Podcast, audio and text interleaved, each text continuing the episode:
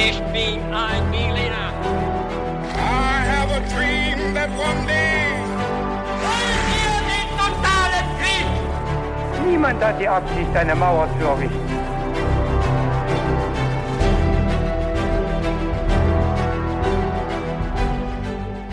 Hi und herzlich willkommen zurück zu einer weiteren Folge His2Go. Ich bin David Und ich bin Viktor.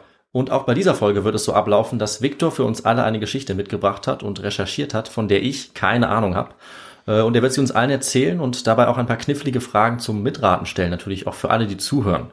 Bevor wir allerdings dazu kommen, haben wir eine kleine, ganz klassische Frage, wie jedes Mal. Victor, was trinkst du während des Podcasts? Ich trinke heute ein alkoholfreies Weizen, David. Und was gibt's bei dir? Bei mir gibt es eine Limonade Himbeere Rosmarin. Ziemlich gute Kombi, kann ich empfehlen. Immer mit so einem Kraut, Rosmarin und Basilikum, das macht das Ganze irgendwie nochmal ein bisschen speziell. Und jetzt bin ich gespannt auf eine vielleicht spezielle, besondere, vor allem aber eine Geschichte, von der ich keine Ahnung habe und bei der ich bestimmt was Neues lerne. Also legen wir los. Ja, auch auf jeden Fall, aber ich denke, du hast schon mal davon gehört. Okay. Wir fangen mit einem kleinen Intro an.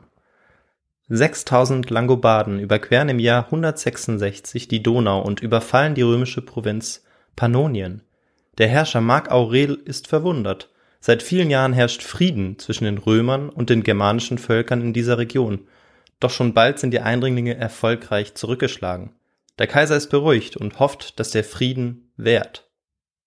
Damals wusste er noch nicht, dass diese Gefechte der Auftakt zu einer Serie von Kriegen waren, die als Markomannenkriege in die Geschichte eingehen sollten und über die spätantike Autoren schrieben, es seien die schwersten Kriege gegen einen äußeren Feind gewesen, seit Hannibal Rom bedroht hatte.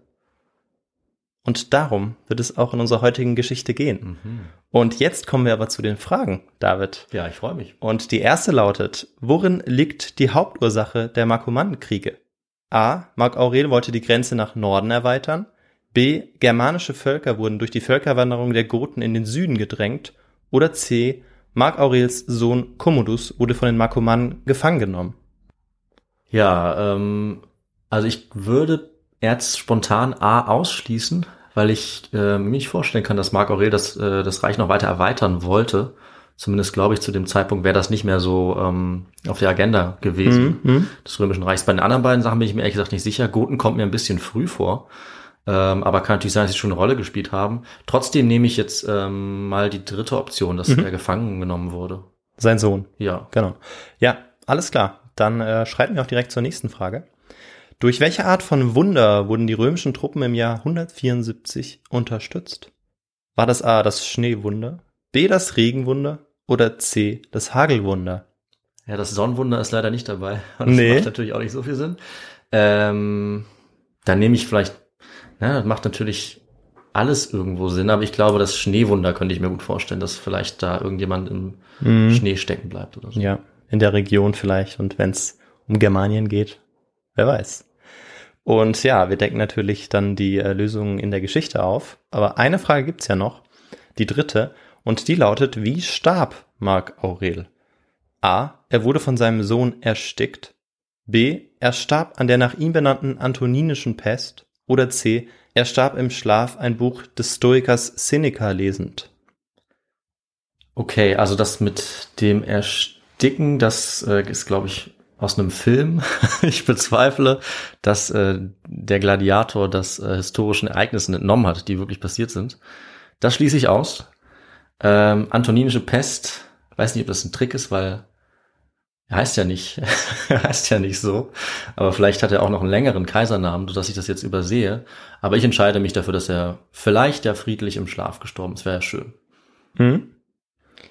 Und im Intro und in den Fragen haben wir jetzt schon was zu Mark Aurel gehört, zu den Markomannenkriegen und äh, zu den germanischen Völkern ganz im Allgemeinen. Und natürlich, bevor wir jetzt gleich mit diesen Kriegen einsteigen, müssen wir erstmal wissen, wer Mark Aurel eigentlich ist und wie eigentlich das römische Imperium jetzt zu seiner Regierungszeit eigentlich aussah. Und natürlich auch, wie es mit den germanischen Völkern zu dieser Zeit aussah. Und damit, dafür brauchen wir immer was in unserem Podcast, was nie fehlen darf. Und ich glaube, diesmal brauche ich es ganz besonders, weil ich mich da schlecht auskenne. Deswegen hoffe ich jetzt auf den historischen Kontext. So ist es. Der darf nicht fehlen und der kommt direkt am Anfang. Am 26. April 121 nach unserer Zeitrechnung wurde Mark Aurel in Rom geboren. Sein Urgroßvater war von der Iberischen Halbinsel aus nach Rom gekommen und hatte es unter dem Kaiser Vespasian bis zum Prätor geschafft. Von Anfang an war die Familie dementsprechend in höchsten Kreisen unterwegs. Durch geschickte Heiratspolitik verzweigte sich die Familie jetzt mit der Kaiserfamilie Hadrians. Das Ergebnis war, dass Markus schließlich mit der Tochter des Thronerbens vermählt wurde. Für den jungen Römer war der Weg zum höchsten politischen Amt damit nicht mehr weit. Als nach Hadrian auch Mark Aurels Adoptivvater Antoninus Pius gestorben war, wurde unser Protagonist im Jahr 161 Kaiser über das römische Weltreich. Nur wenig später ernannte er seinen Adoptivbruder Lucius Verus zum Mitkaiser. Formal war er damit fast gleichberechtigt. Und über die Frage, warum er das jetzt getan hat, ähm, haben sich Historiker oder schlagen sich Historiker eigentlich bis heute Köpfe ein, also warum er einen Mitkaiser ernannt hat. Aber wahrscheinlich hat Marc Aurel in diesem Fall aus ganz pragmatischen Gründen gehandelt. Ähm, denn für ihn eröffneten sich jetzt eigentlich nur zwei Optionen. Entweder er machte ihn zum Mitherrscher, was er ja gemacht hat, oder aber er beseitigte ihn. Das mhm. Problem war nämlich, dass er ansonsten durch die familiären Beziehungen zur Dynastie Hadrians eine stete Gefahr für seine Kaiserzeit dargestellt hätte. Jetzt gab es also zwei Augustus bzw. Augusti richtigerweise. Die beiden Augusti regierten also gemeinsam, wobei sich Lucius Verus wohl Zeit seines Lebens in dieses Arrangement einfügte und äh, das heißt der Juniorpartner eigentlich war. Mm, okay. äh, der Vizekaiser, wenn man so möchte. Als den beiden Adoptivgeschwistern das Zepter jetzt in die Hand gedrückt wurde, befindet sich das römische Imperium auf dem Höhepunkt seiner Macht. Im zweiten Jahrhundert herrscht Rom über alle Küstengebiete des Mittelmeers von Marokko über Ägypten und Kleinasien und wieder zurück Richtung Westen über Italien, Frankreich bis nach Spanien, also ein wahrlich riesiges Gebiet. Mhm. In Britannien hatte Hadrian erst kürzlich den nach ihm benannten Wall erbauen lassen und in Mitteleuropa waren die Grenzen von Belgien bis zum Schwarzen Meer von Trajan gesichert worden. Trajan hatte das Reich nicht nur weit ausgedehnt, sondern die Grenzen anschließend mit Befestigungen, im Prinzip konsolidiert, befestigt. Es entstanden die berühmten Militärlager oder Kastelle, auf die die Bevölkerung Roms damals schon auch sehr stolz war, wie uns auch Quellen ähm, immer wieder davon berichten. Von dort aus konnte dann im Notfall operiert werden. Für uns wird jetzt vor allem der, die Donaugrenze interessant sein und die wollen wir uns jetzt kurz genauer anschauen. Auf dem europäischen Kontinent verlief die Nordgrenze des Römischen Reiches grob entlang des Rheins und der Donau, auch wenn die Römer im Besitz von Gebieten jenseits dieser natürlichen Grenzen waren, muss man auf jeden Fall noch dazu mhm. sagen. Äh, beispielsweise im Südwesten des heutigen Deutschlands oder auch ähm, ja Dakien äh, beim Schwarzen Meer im Osten. Das war auch nördlich dann der Donau. Und natürlich musste diese Grenze auch irgendwie jetzt gesichert werden. Hierfür wurde bereits im ersten Jahrhundert ein Grenzwall, der sogenannte Limes, erbaut oder geformt, kann man eigentlich auch sagen. Teil dieses kontinentalen Limes war auch der Donaulimes. Mhm. Er grenzte die Region des heutigen Bayern, Österreich, Slowakei, Ungarn, Serbien, Rumänien und Bulgarien vom römischen Imperium ab. Entlang dieses Donaulimes wurden seit dem ersten Jahrhundert mehrere römische Provinzen eingerichtet. Sortiert von West nach Ost waren das Rhetia, Noricum und Pannonien. Insbesondere die Provinz Pannonien, die zu dieser Zeit geografisch in Superior und Inferior geteilt wurde, äh, ist für unsere Geschichte jetzt relativ wichtig. Deshalb kann man sich auf jeden Fall diesen äh, Begriff oder diese Bezeichnung merken. Ist gespeichert. Sehr gut. Und die Region, die dieses Pannonien umfasst, ist Wien bzw. das Wiener Becken im Nordwesten und die westliche Hälfte des heutigen Ungarns. Nördlich des Flusses befindet sich das Barbaricum oder befand sich das Barbaricum, wie die Römer es nannten, das transdanubische Gebiet, wo die germanischen Völker lebten. Nördlich von Vindobona, dem heutigen Wien, waren das die Makomannen und nördlich von Aquincum, das heutige Budapest, die Quaden. Hm durch den Titel der Folge, den du ja nicht siehst, David, ja. äh, aber den natürlich alle Zuhörerinnen und Zuhörer sehen. Die Fragen und auch die Einleitung wissen wir jetzt schon, dass sich Marc Aurel irgendwann wohl an die Nordgrenze seines Reiches wird begeben müssen. Doch bevor sich der oder ja sogar die frisch gebackenen Kaiser dem Norden zuwenden, greift ein alter Bekannter die Provinzen im Osten Roms an das sind die Pater. Hm. Diese setzen jetzt alles dran, sich die Unsicherheiten, die sich bei so einem Thronwechsel ja immer ergeben, zunutze zu machen und äh, weitere Gebiete jetzt im Osten eben zu gewinnen. Und diesen Krieg gegen die Pater, den sollte jetzt der Juniorpartner, also äh, Verus, der sollte diesen anführen. Aber bevor es dazu kommt, ähm, ist es so, dass im Norden des Reiches jetzt erste Unruhen auftauchen. Im Jahr 162 ist das, da war das germanische Volk der Schatten in die westlichste Provinz des Donaulimes, Rhetia, eingefallen, um dort die Reichtümer der Römer zu erbeuten. Den Barbaren, wie sie aus der Sicht der Römer genannt wurden, ging es um Beute, Metall und vor allem um Sklaven. Als Mark Aurel davon erfuhr, schickte er zwei Generäle in den Norden, die den Eindringlingen ihre Grenzen schnell auch aufzeigten. Viel wichtiger war es nämlich, den Krieg im Osten zu gewinnen. Aus diesem Grund zog Mark Aurel drei Legionen vom Donaulimes ab, um sie im Kampf gegen die Pater einsetzen zu können. Die Pater stellten eine viel größere Gefahr dar als die einzelnen germanischen Völker. Noch war das so. Mhm. Mark Aurel wusste aber bereits zu diesem Zeitpunkt womöglich oder wenig später, dass ein Krieg im Norden nur eine Frage von Zeit war. In den Kaiserviten der Historia Augusta steht dazu, während die Paterkriege geführt wurden, ist der Markomannenkrieg entstanden, aber lange durch das Geschick derer, die anwesend waren, aufgeschoben. Der Philosophenkaiser bewies in diesem Fall also Weitsicht. Er hatte schon so eine Vorahnung, dass da was passieren könnte. Wenn man das jetzt für bare Münze nimmt, also diese äh, Kaiserviten der Historia Augusta sind immer sehr heiß umstritten, mhm. was äh, den Wahrheitsgehalt angeht. Trotzdem würde das ganz gut zu dieser Persönlichkeit von Marc Aurel passen. Deshalb habe ich das jetzt mit aufgenommen.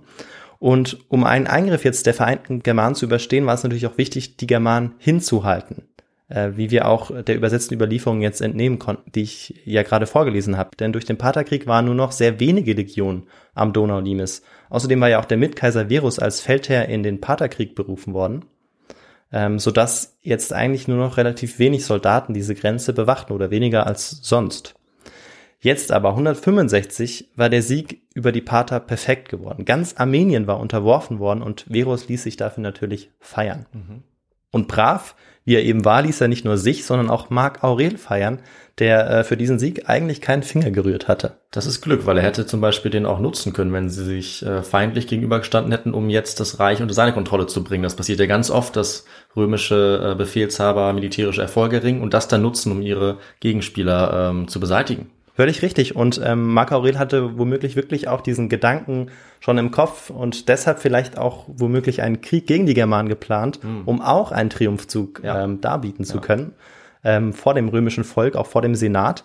Ähm, aber er hatte tatsächlich Glück mit seinem ähm, ja Mitkaiser, mhm. der wirklich wie so ein bisschen, ah, nicht wie sein Handlanger, aber der so ein bisschen wie so eine Nebengestalt ja. ähm, eigentlich alles für ihn getan hat und für ihn auch ganz nützlich war. Ja, und hat die Rolle eben akzeptiert als, als Juniorpartner, wie du gesagt hast. Ja, und das ist eben höchst ungewöhnlich, ja, wie du eben auch gesagt absolut. hast. Ja.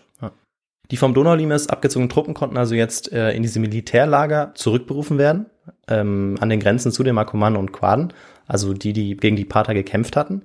Und auf römischer Seite hatte das lange Warten jetzt auch endlich ein Ende gefunden, weil man hatte natürlich sehnsüchtig diese Truppen erwartet.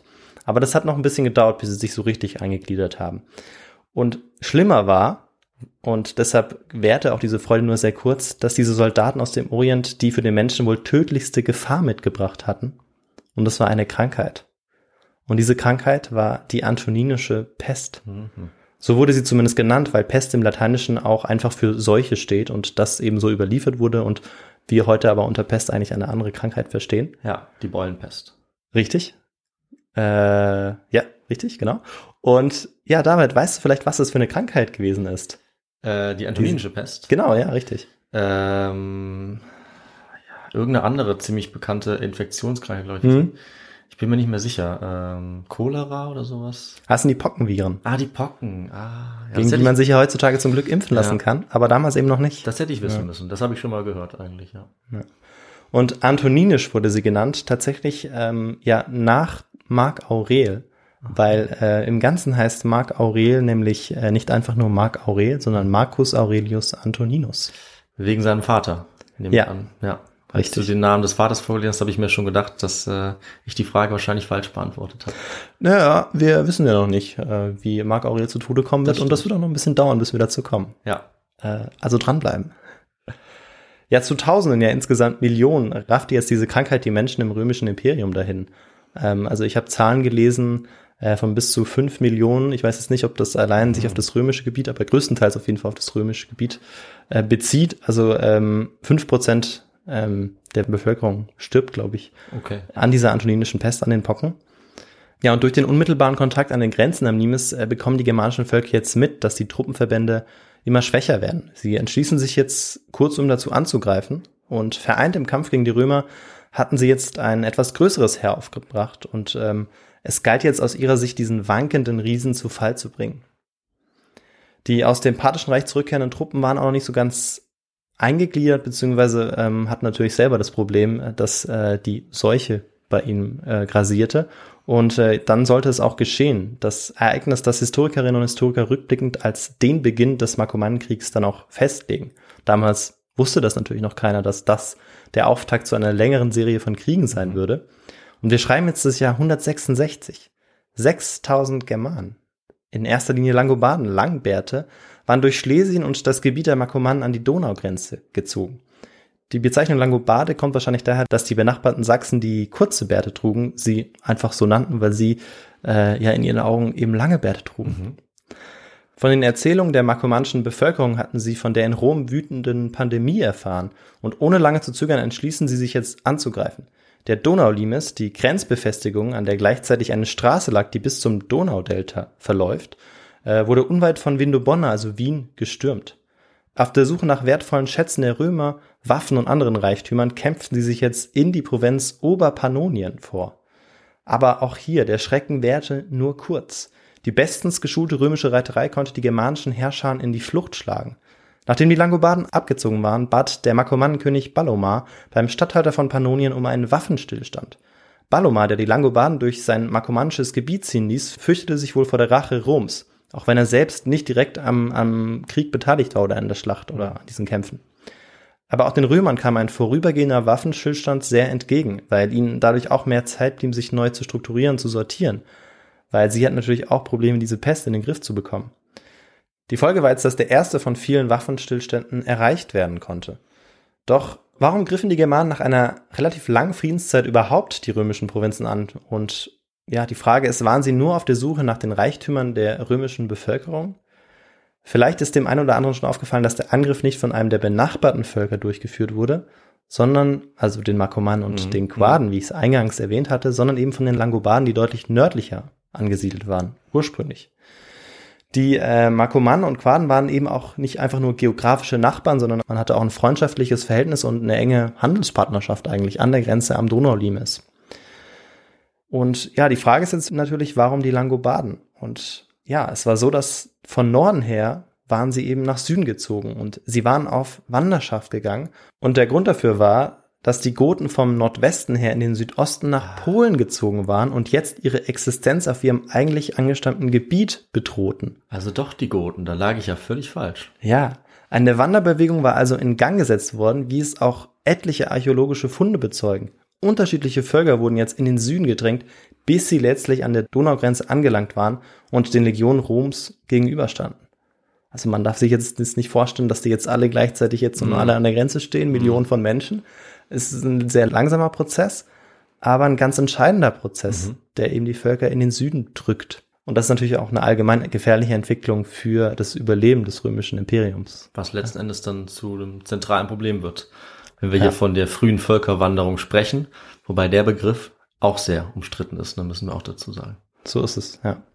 Wir werden äh, ganz am Schluss noch mal kurz darauf eingehen, inwieweit das vielleicht schon eine frühe Form ja dieser Art von Völkerwanderung gewesen sein okay, könnte. Das würde mich sehr interessieren, weil aus dem Grund, dass die man die eigentlich ja später datiert, bin ich jetzt auch nicht davon ausgegangen, dass die Goten hier schon unterwegs sind. Deswegen überrascht mich das auch. Ja, du hattest völlig richtig kalkuliert. Das ist ähm, quasi jetzt ein, ein früher Schritt mhm. äh, der klassischen Völkerwanderung, wie wir sie kennen, die natürlich erst im vierten Jahrhundert dann eigentlich ja. so richtig eintrifft. Da habe ich direkt schon mal was gelernt. Ja, ja mal schauen.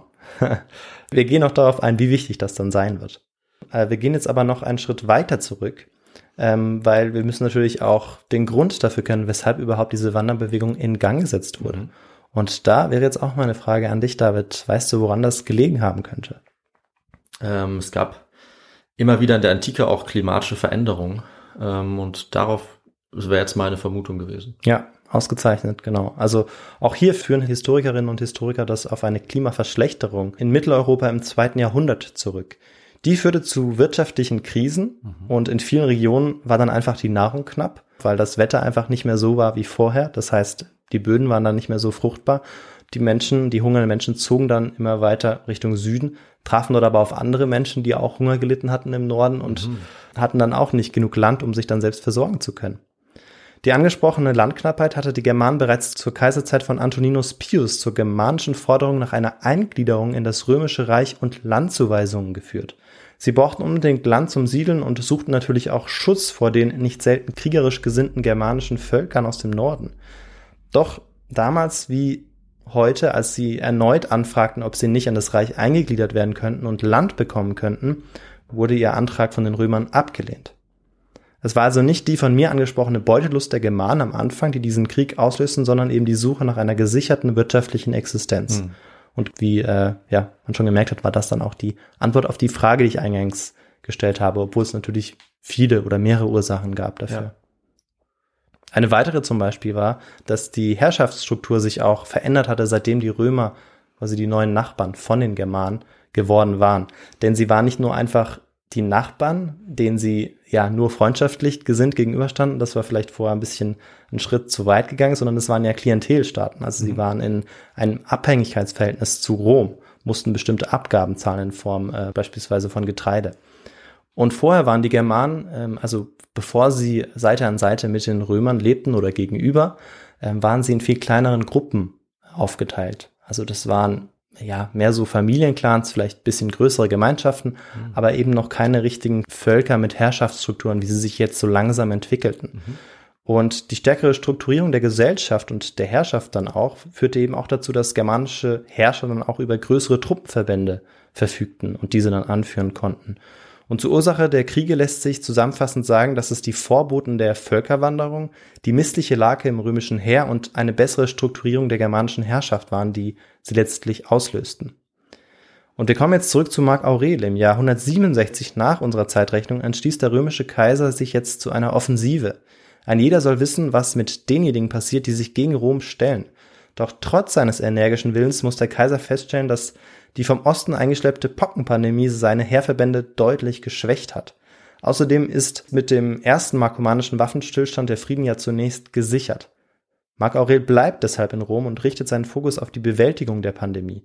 Das Jahr 167 verbringt er eigentlich damit größtenteils religiöse Feiern und rituelle Feste zu veranstalten und zu besuchen, um Rom zu entsühnen. Die schreckliche antoninische Pest hatte die Bevölkerung des römischen Imperiums um ja, hunderttausende Menschen dezimiert. Ich habe schon gesagt, ähm, in diesen 15, 20 Jahren, während der sie gewütet hat, sind wirklich bis zu Millionen Menschen gestorben. Mhm. Die Not und das Leiden bestimmte jetzt das Leben auch der Menschen in Rom. Doch schon bald richtete sich sein Blick wieder in den Norden, wo die Herrscher der Makomannen und einiger anderer germanischen Völker das Waffenstillstandsabkommen scheinbar vergessen hatten. Einfälle in die römischen Provinzen Pannonien, Noricum und auch den dakischen Provinzen im Osten waren gegen Ende des Jahres 167 wieder an der Tagesordnung. Der Waffenstillstand mit Balomar hatte eigentlich nur einen Winter gehalten. Endlich im Frühjahr 168 reisen Lucius Verus und Marc Aurel mit weiteren Generälen, Prätorianern und der Leibgarde in den Norden. Sie begeben sich in ihr Hauptquartier nach Aquileia in Norditalien in der Nähe des heutigen Triest. Gemeinsam inspizieren sie jetzt die Legion am Donaulimes. Sie testen die Bereitschaft der Truppen und besetzen die Statthalterposten der Provinzen neu, wenn nötig. Häufig mit Generälen, die vorher in den Paterkriegen erfolgreich gekämpft hatten. Außerdem hatten die Kaiser während ihrer Zeit in Rom zwei Legionen ausgehoben, die die Nordgrenze an der Donau schützen sollten. Auch die drei Legionen, die in den Osten in den Kampf gegen die Pater geschickt worden waren, waren jetzt wieder vollständig an Rhein und Donau eingegliedert worden. Nach den aufkommenden Unruhen hatte man sie ja sehnsüchtig erwartet auch wenn sie dann die Pocken mitgebracht hatten, mhm. zum Leidwesen aller Römer. Das haben sie natürlich nicht kommen sehen. Nee, konnten sie auch nicht kommen sehen, ja. Bei der Inspektion stellte man jetzt auch fest, dass germanische Völker weiterhin energisch Einlass in das Reich forderten, aber in zehn Verhandlungen kann man sie davon abbringen und einen weiteren Frieden schließen. Marc Aurel versucht weiter seine Kräfte zu forcieren, um die germanischen Völker, die sich unmittelbar an der Grenze zur Provinz Pannonien befinden, endgültig zurückschlagen zu können. Doch bald schon macht sich die fürchterliche Krankheit der Pocken in den römischen Heerverbänden breit. Auf Anraten seines Hof- und Hausarztes Galen, der ihn in Rom pflegen möchte, kehrt Marc Aurel gemeinsam mit Verus zurück nach Rom. An dieser Stelle ein kleiner Hinweis. Danke. Zur äh, Folge zu Galen. Ja. Folge Nummer, ich weiß es nicht. Ich weiß es auch nicht, äh, obwohl ich die Folge gemacht habe, aber äh, den Hinweis hätte ich auf jeden Fall auch gegeben, wenn du ihn nicht gegeben hättest. Äh, und das ist auch ein Teil, den ich nicht erwähnt habe in der Folge, glaube ich, dass er hier auch ähm, eine kleine Rolle spielt bei Marc Aurel. Hm. Das habe ich, glaube ich, kaum angesprochen. Aber sehr wichtige Persönlichkeit für die Medizingeschichte Galen. Ja. und kam ja auch schon in der Folge, nicht nur in der Folge direkt zu ihm vor, sondern auch in der letzten Folge, äh, die ich gemacht habe, also vor zwei Ja. Folgen, zur Geschichte der Anästhesie. Ja, an dem kommt man nicht vorbei, wenn es um irgendwas Medizinisches geht. Keine Chance. Doch für einen der beiden Augusti war es die letzte Reise und noch dazu war sie für denjenigen sehr kurz. Nach wenigen Kilometern erlitt Verus nahe der Kleinstadt Altinum nördlich von Venedig einen Schlaganfall. Er starb an Ort und Stelle. Die erste Dyarchie, also das Zweikaisertum, war damit unerwartet früh beendet. Verus war nur 38 Jahre alt geworden. Und der Tod von Verus wurde natürlich auch von den potenziellen Feinden jenseits der Donaugrenze wahrgenommen. Vor allem, weil es nach dem Tod eines Kaisers üblich war, entsprechende Feierlichkeiten zu organisieren, die ähm, sie sicherlich auch mitbekamen, dass diese Mhm. eben gefeiert wurden und sich natürlich dann auch fragten, weshalb das passierte und schnell herausfanden, dass Rom jetzt möglicherweise wieder in einer Art Schwächephase war, weil einer der beiden Kaiser gestorben war. Kurz darauf kommt es dann auch am Donaulimes erneut zu heftigen Kämpfen. Dieses Mal weiter östlich an der Grenze zum Volk der Quaden. Die Grenzregion war inzwischen äußerst instabil und immer wieder dringen jetzt germanische Truppenverbände nach Pannonien, stehlen Material und Nahrung und verwüsten Dörfer. Als Marc Aurel in Rom ankommt, kümmert er sich erstmal um Familienangelegenheiten, ähm, zum Beispiel auch um den Tod seines Sohnes, dem jüngeren Bruder des älteren Sohnes Commodus, um dann die Begräbnisfeier und die Feierlichkeiten, die äh, dazugehören, aber auch um weitere Familienangelegenheiten, die nicht warten können. Aber nachdem er einige Monate dann auch in Rom verweilt, entschließt sich Marc Aurel dazu, jetzt wieder in den Norden zu ziehen, um die römischen Militärmaßnahmen mit einer Offensive gegen die Feinde zu leiten. Unterstützung bekommt er dabei von seinem Schwiegersohn Tiberius Claudius Pompeianus. Und ähm, ja, dieser Tiberius Claudius Pompeianus nenne ich deshalb, weil er ähm, ein ganz wichtiger Berater jetzt im Krieg gegen die Markomannen war, für Marc Aurel. Gemeinsam begeben sie sich jetzt in die Stadt, um das Militärlager Carnuntum im Gebiet des heutigen Niederösterreichs. In Carnuntum lag der Sitz der Legaten für Oberpannonien, also Pannonia Superior auf Lateinisch. Es gab eine Arena, Theater, Thermen und Tempel sowie eine Stadtvilla, wo Marc Aurel sich im Herbst 169 niederließ. Bis heute ist übrigens Carnuntum ähm, eine ganz wichtige Ruinenstadt, Hm. die noch besichtigt werden kann. Ja, das klingt spannend. Von hier aus gibt Marc Aurel dann auch schließlich den Befehl für eine groß angelegte römische Offensive. Doch zum völligen Entsetzen der Römer verlieren sie diese so wichtige Schlacht. Unglaubliche 20.000 Römer fallen.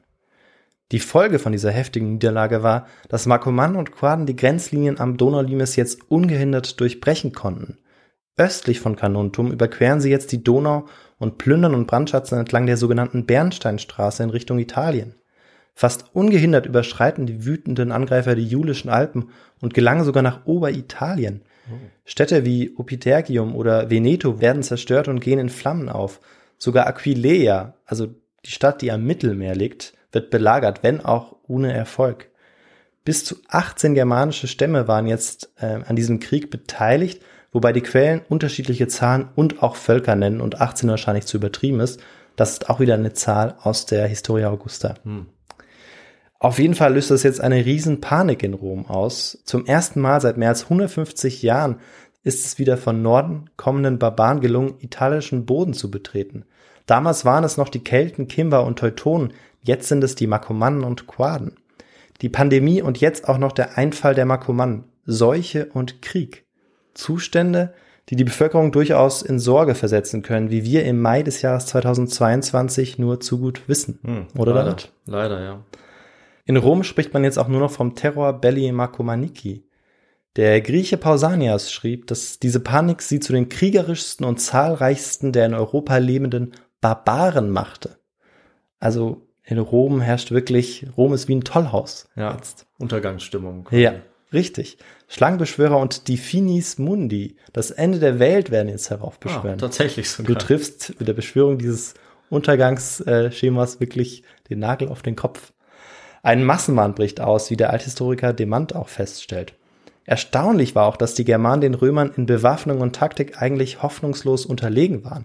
In Alltagskleidung kämpften die Germanen überwiegend zu Fuß, ohne Helm und Panzer, nur mit Schild und Schwert, wie uns auch das Relief der Mark-Aurel-Säule zeigt. Die Waffentechnik wurde erst im dritten Jahrhundert eigentlich so richtig übernommen, also die Waffentechnik der Römer durch die Germanen. Schwerter nach römischer Machart, Schießbögen und Wurfäxte wurden erst viel später überhaupt benutzt von den Germanen. Hinzu kam noch, dass es im Jahr 170 nicht nur an der Donaufront, sondern fast entlang des gesamten Limes zu feindlichen Einfällen gekommen war, wenn auch nicht mit einer vergleichbaren Bedeutung oder Ausmaß.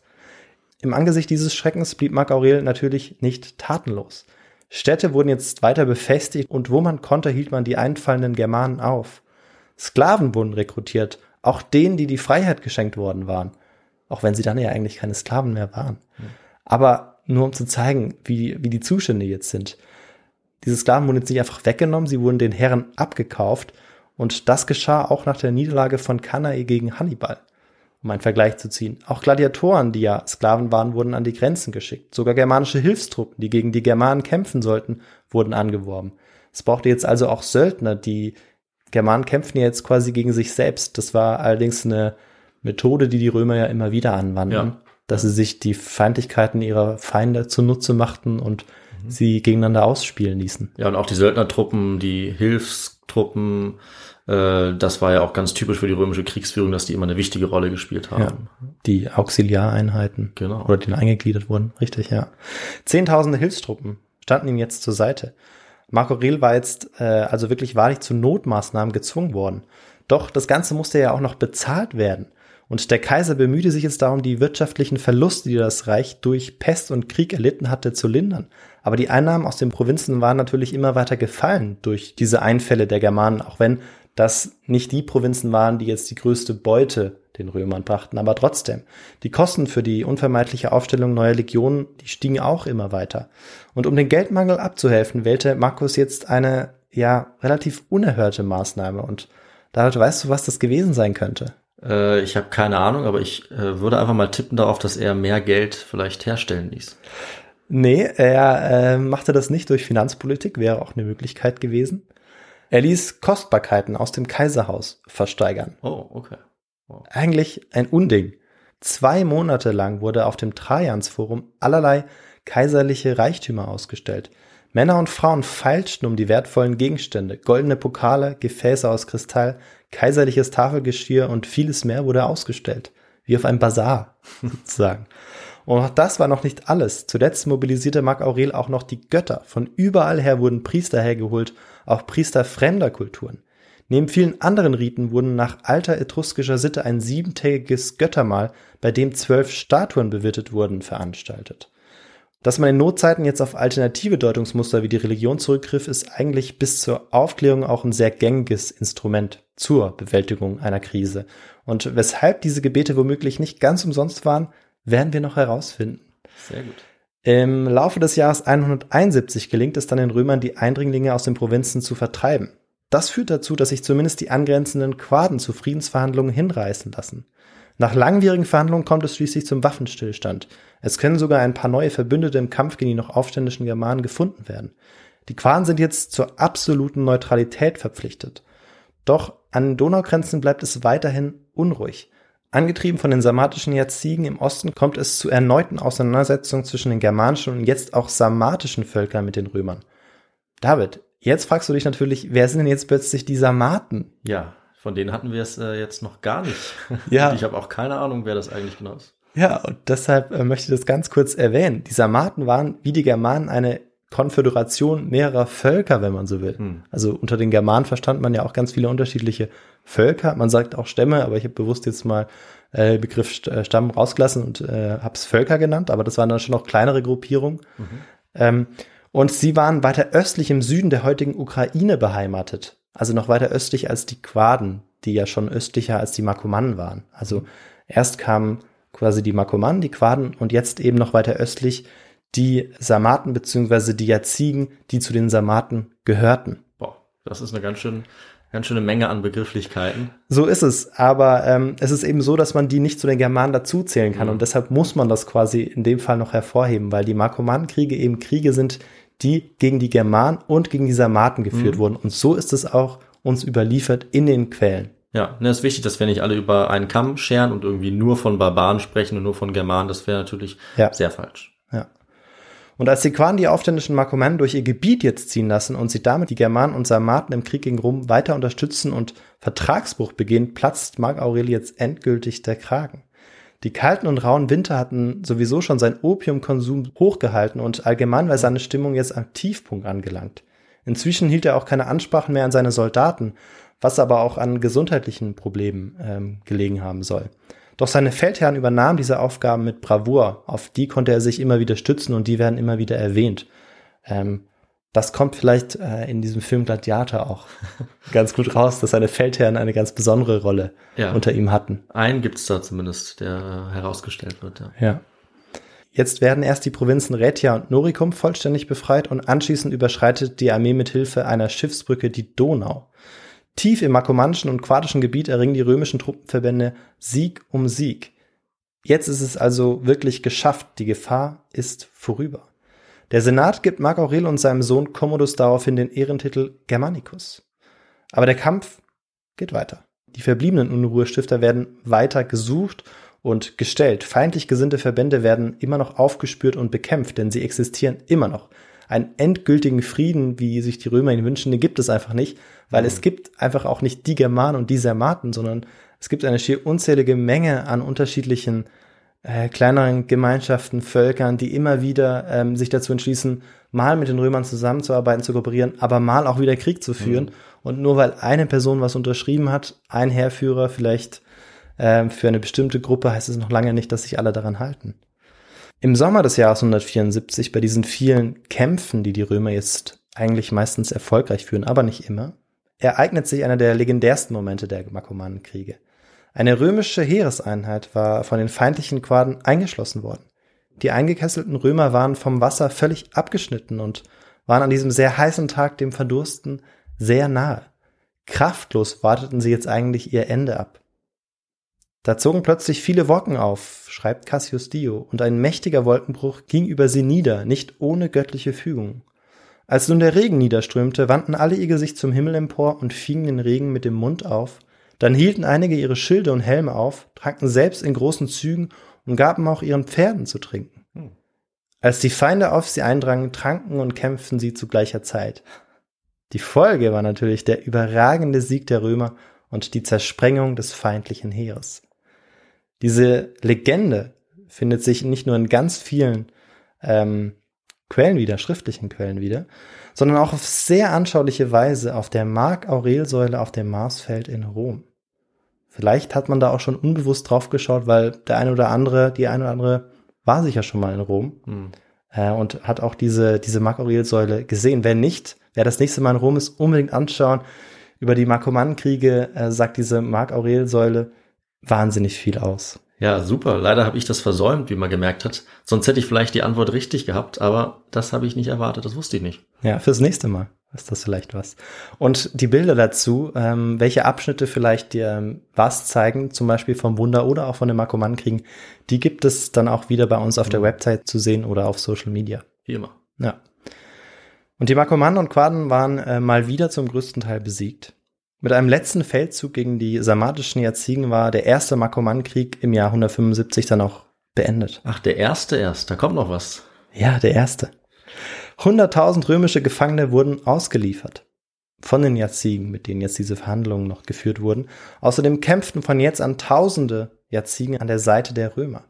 Am 23. Dezember 176 kehrt Mark Aurel in einem Triumphzug zurück nach Rom. Seine Feldherren erhalten Auszeichnungen und der Bellum Germanicum und Sarmaticum, wie der Krieg in den zeitgenössischen Quellen heißt, war offiziell beendet. Im Rahmen dieser Feierlichkeit wurde sein Sohn, der 16-jährige Commodus, wenig später zu seinem Mitkaiser ernannt. Da Mark Aurel Rom erfolgreich gegen die Markomann-Gefahr verteidigt hatte, beschließt der Senat die Errichtung eines Triumphbogens, weil er alle Ruhmestaten aller allergrößten Kaiser übertroffen, die kriegerischsten aller Völker vernichtet oder unterworfen hat, so die Inschrift. Mhm. Das ist eine sehr große Auszeichnung, aber ist wahrscheinlich immer auch relativ von den Zeitgenossen, welche Ruhmestaten jetzt am größten sind. Ich glaube, die können nie groß genug sein, wenn es darum geht, so einen Kaiser zu ehren.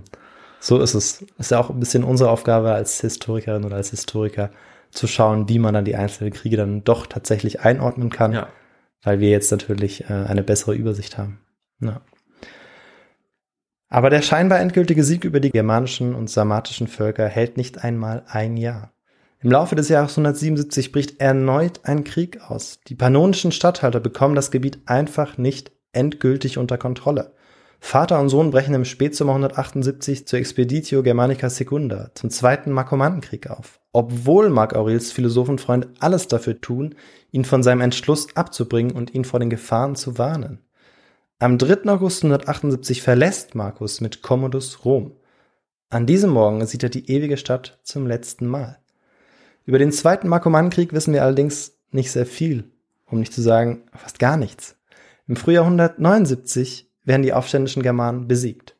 40.000 Männer werden jetzt im Gebiet der Markomannen und Quaden in wechselnden Militärlagern stationiert, um einen erneuten Frieden jetzt endlich auch mal ähm, festigen zu können. Mhm.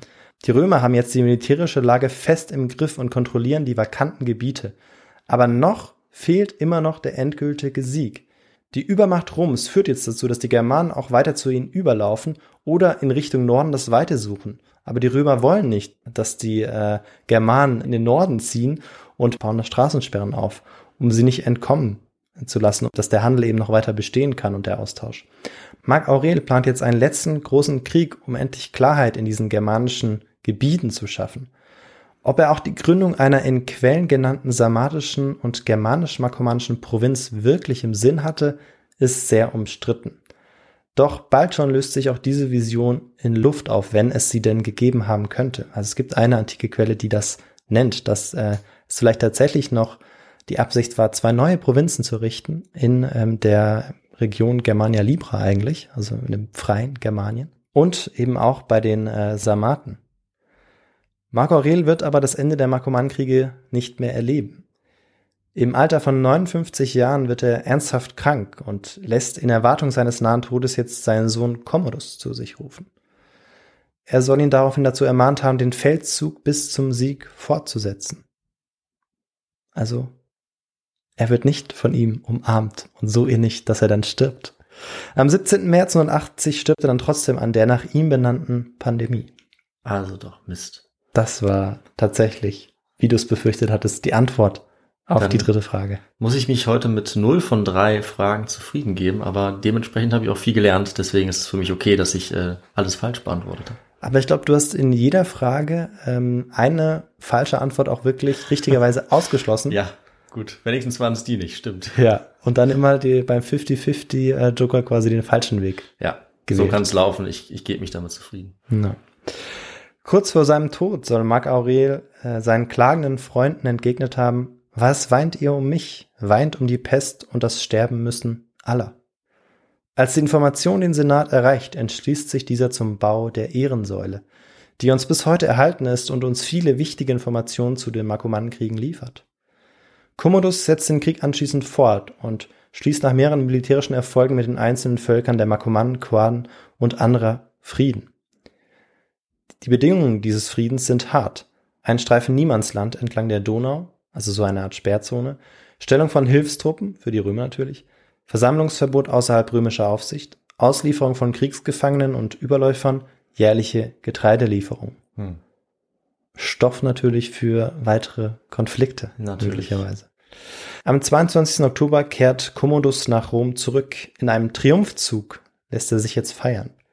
Im Jahr 182 bricht der dritte und letzte Markomannenkrieg, wahrscheinlich in Dakien aus. Über die Auseinandersetzung ist allerdings nur wenig bekannt, noch weniger als äh, zum zweiten Markomannischen Krieg. Es wird immer weniger. Ja. In jedem Fall nimmt Commodus im Jahr 182 jetzt den Siegesbeinamen Germanicus Maximus an. Das wissen wir. Und deshalb schließen wir darauf, dass es eben noch diesen dritten Markomannenkrieg äh, gegeben haben muss. Damit waren die Kriege gegen die germanischen und sarmatischen Völker fürs Erste beendet. Für eine längere Zeit kehrte in den Grenzregionen wieder Ruhe ein, doch die germanischen Gruppen nördlich des Verteidigungswalls wuchsen in den folgenden Jahrzehnten zu immer größeren Einheiten heran. Bald schon verstärkten sich die Beutezüge der Germanen wieder und spätestens ab dem dritten Jahrhundert versuchten sie ihren Klientelstatus und damit die Vormundschaft Roms endgültig abzuschütteln. Mit diesen Markomannenkriegen gelag es den Römern ein letztes Mal, die nördlichen Grenzen des Donaulimes deutlich zu behaupten.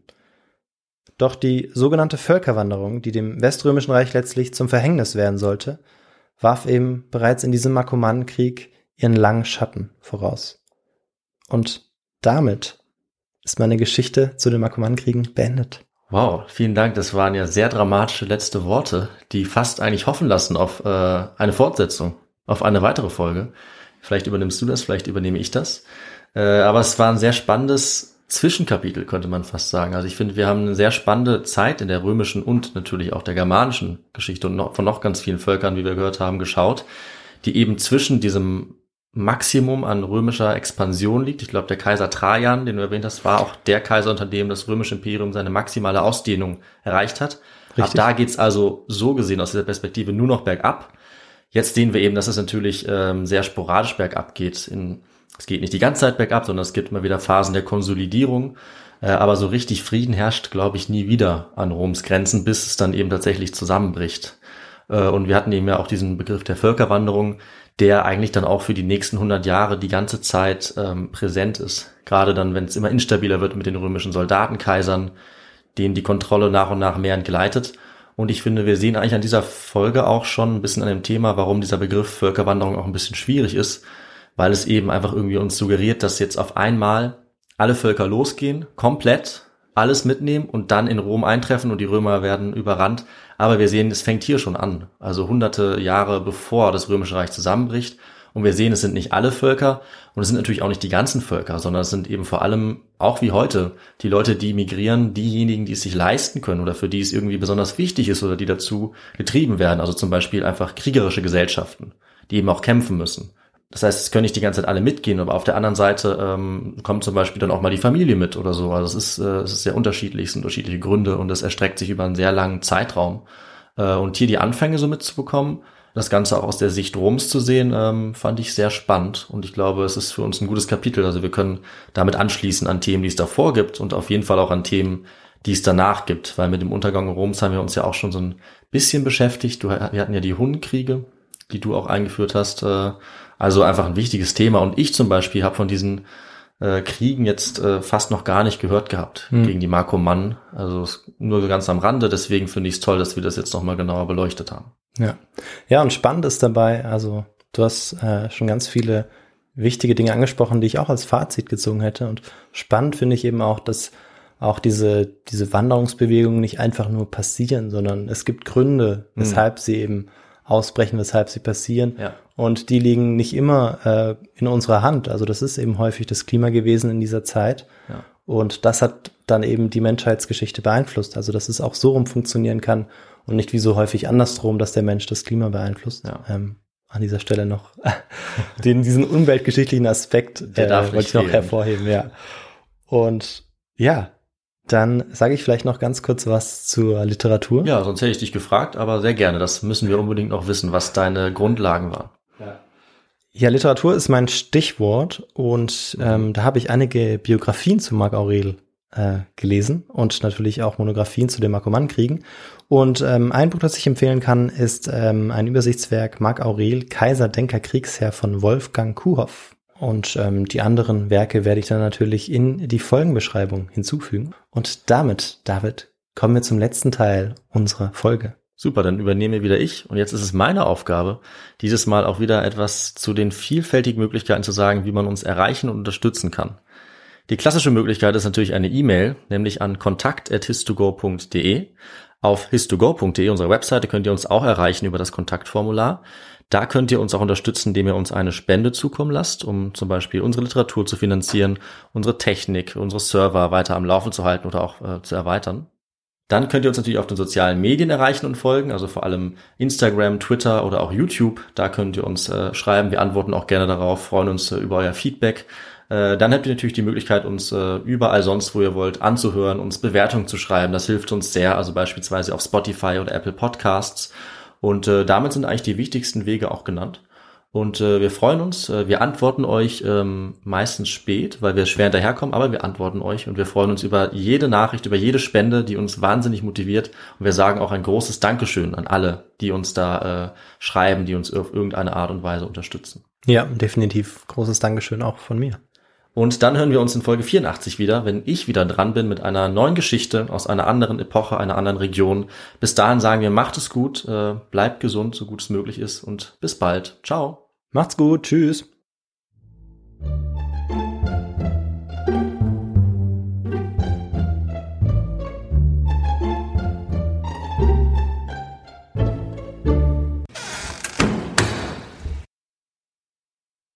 Dann könnt ihr uns natürlich auf den sozialen Medien erreichen, also Facebook. ist Nein, nicht dabei. Also Facebook. Facebook heißt jetzt Stille. Meta. Facebook heißt jetzt Meta und wir haben es außerdem nicht. Hi, I'm Dory Shafrir, And I'm Kate Spencer. and we are the hosts of Forever 35. And today we're talking about Club Med, the best all inclusive getaway for families. Today, Club Med has nearly 70 resorts worldwide, from beachside resorts in the Caribbean and Mexico to magical locations in the Maldives and Morocco to ski resorts in the mountains from Canada to the Alps. Between their all inclusive family programming, wellness offerings, land and water sports, and their French heritage inspired food and drink offerings, Club Med is the best way to elevate your family getaway, no matter which location you're at. To learn more, visit clubmed.us.